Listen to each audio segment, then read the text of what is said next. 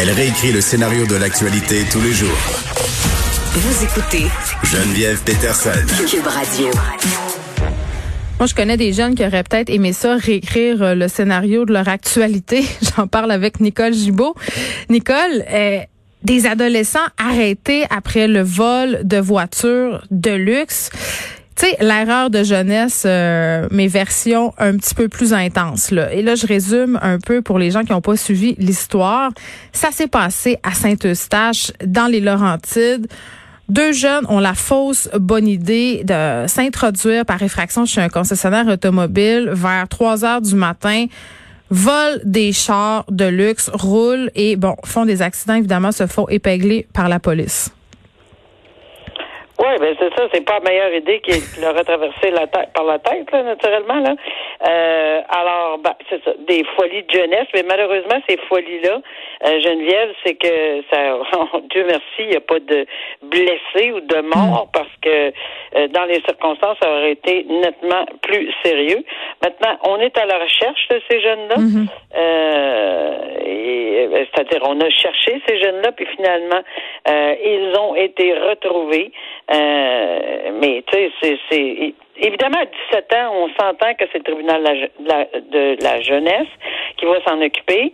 Euh, mais on est très près de la majorité, donc évidemment, est-ce que ça va être dans le cadre si c'est des jeunes, évidemment, qui ont un lourd, lourd passé au niveau des adolescents, peut-être qu'on va peut-être demander une peine adulte, mais je serais un peu surprise si on n'a aucun antécédent puis qu'on calcule que c'est vraiment, vraiment, ben c'est très grave comme situation, mais on, on, s'entend qu'il n'y a pas eu de blessés de hmm. mort.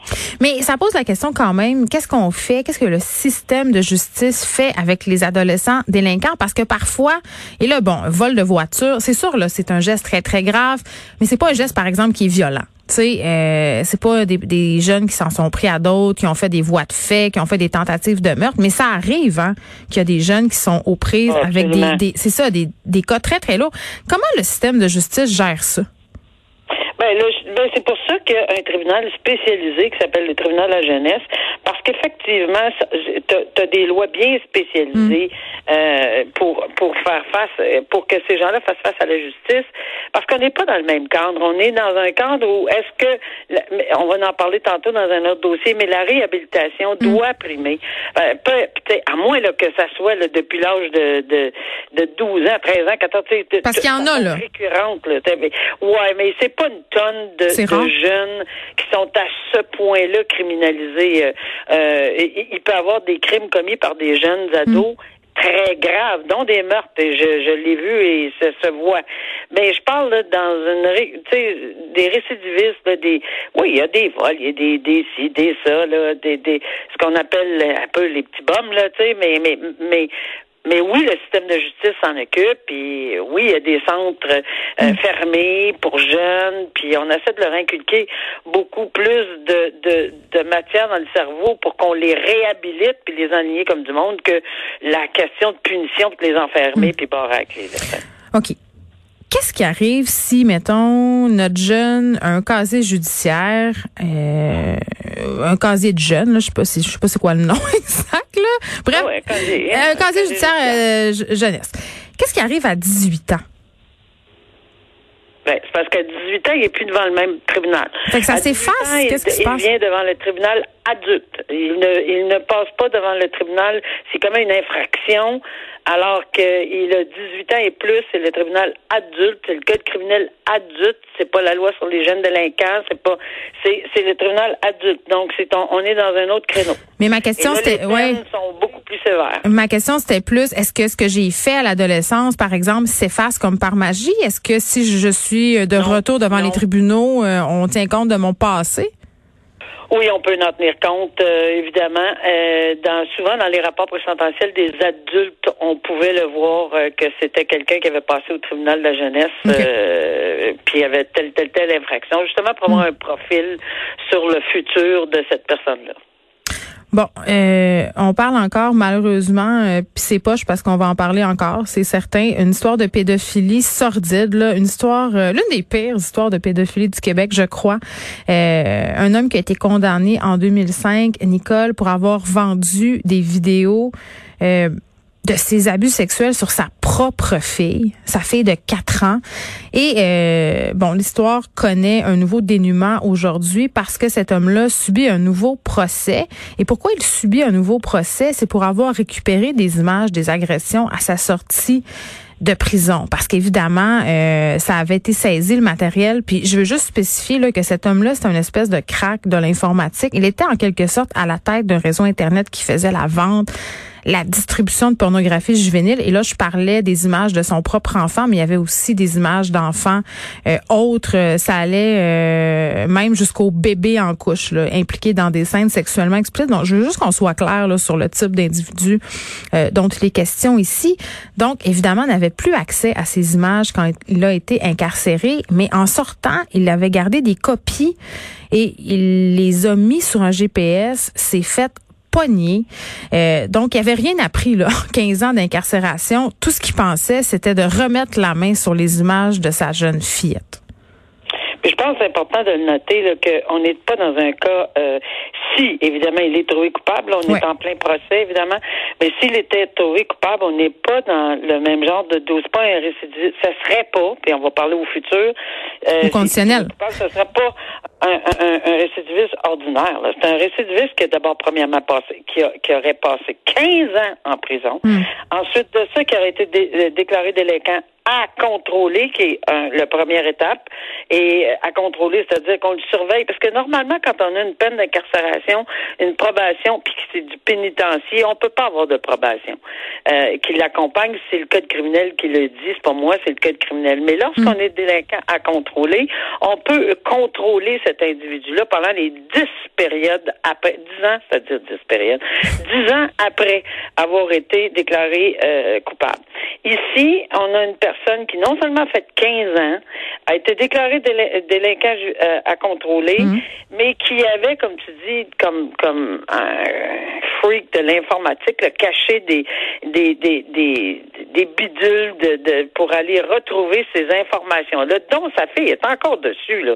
Et, écoute, écoute Nicole, c'est tellement dégueulasse. Là. La petite fille, elle avait été conditionnée pendant tellement d'années, elle a été abusée premièrement pendant deux ans et demi, puis son père l'avait tellement groomée, euh, conditionnée, que même des années plus tard, euh, elle utilisait son corps pour obtenir l'affection. Tu sais, je veux dire, c'est un ben, enfant esclave sexuel d'adulte, littéralement. Il y a encore une fois, c'est des tueurs d'âmes directs, là. Puis cette personne-là, pauvre personne, victime, euh, euh, on souhaite, euh, mais tu sais, ça va être, c'est très, très, très difficile de remonter à côte. Mais lui, en ce moment, si, toujours avec un grand S, il est trouvé coupable après, parce qu'on ne sait pas la preuve exacte, là, puis c'est toujours la couronne qui doit en faire la preuve hors mm. de tout autre raisonnable. On peut en parler tant qu'on veut, mais tant qu'il ne sera pas déclaré coupable, je pense qu'on s'en va vers, et je suis nettement convaincu que la couronne, s'il était déclaré coupable, va s'en aller vers un délinquant dangereux. Ça veut dire quoi? Qu'on fasse un, délinquant dangereux, c'est un petit peu le, le style de tu t'en vas dedans pour une période au-dessus de, de, de, deux ans. De toute évidence, mm. il y a eu 15 ans, fait qu'il va avoir une très lourde sentence. Mais le gars, il a eu 15 ans, puis il est sorti, puis il a abusé d'une autre petite fille de, de, 5 ans. Là. Il se donne pas. Alors, à ce moment-là, on, on jette la clé.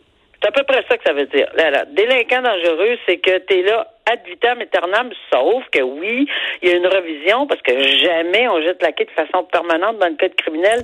On a une petite boîte à clé. On pourrait la perdre, hein, en ce qui, le concerne. Moi, ça me dérangerait pas qu'on en flush dans les toilettes, juste à dire. Peut-être pas certain, mais le système comme tel a prévu dans le code criminel qu'après sept ans, la petite clé peut, peut faut, qu'on aille voir si, si, si ça va comment ça va. Mais c'est, c'est, il n'y a pas de limite. Délinquant dangereux, c'est vraiment une période indéterminée, hmm. indéterminée de détention. Fait que il y aurait pu ce mouvement-là là, de possibilité de libération conditionnelle si c'était le cas et qu'il était déclaré coupable d'un et déclaré délinquant dangereux de deux. Nicole Gibault, on se retrouve euh, demain et j'ai envie de dire euh, pourrait, elle pourrait se péter un peu dans la serrure, la clé. Elle pourrait prendre bien du temps avant qu'on la répare.